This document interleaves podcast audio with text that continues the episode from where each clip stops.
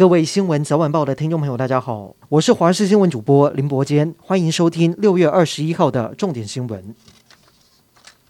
新北市中和有一名两岁的男童恩恩确诊不幸死亡，平面媒体公开消失的八十一分钟全录音档，直指全案致命关键在于新北市独创的确诊者要卫生单位同意才能派救护车的政策错误，导致延误就医。侯友谊市长表示，资料都已经送交司法调查。议员则是痛批新北市根本是政策杀人。当天求救电话当中，卫生所一直联络不上。议员要求市府不要再甩锅，要求道歉。对此，新北市长侯友谊仅表示尊重议会。年底的选举即将到来，究竟谁会披上蓝袍参选高雄市长？就在国民党智库执行长柯志恩昨天南下拜访党团之后，逐渐成为定局。由柯志恩出现的态势越来越明确，这也让高雄在地的国民党议员直呼，终于找到母鸡了。至于新竹市长的选战，似乎又添变数。原本传出国民党中央属意在地议员林耕仁，但是地方疑似有不同的声音。有人为立委郑正前刊登半版广告来造势。郑正前曾说过，党中央真的提名，一定会把球接好。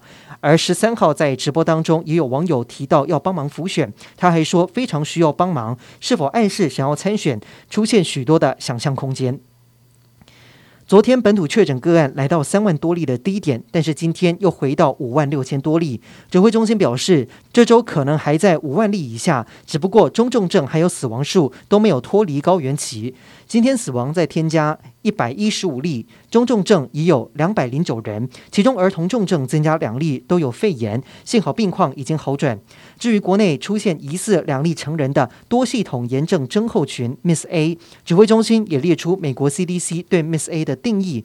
至于这两例是否属于 Miss A，仍需专家进一步讨论。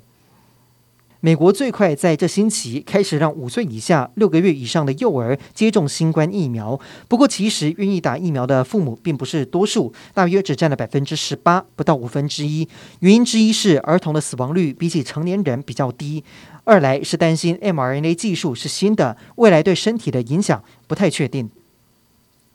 有两艘中国海警局的船只今天凌晨航行在钓鱼台列岛，也就是日本所称的尖阁诸岛周边海域。日本声称领海遭到了入侵，已经透过外交管道向中国政府提出严正抗议。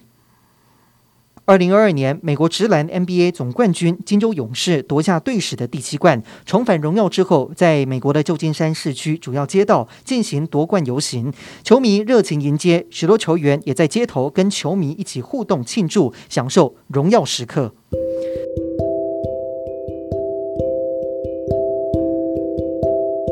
以上就是这一节的新闻内容，感谢您收听，我们再会。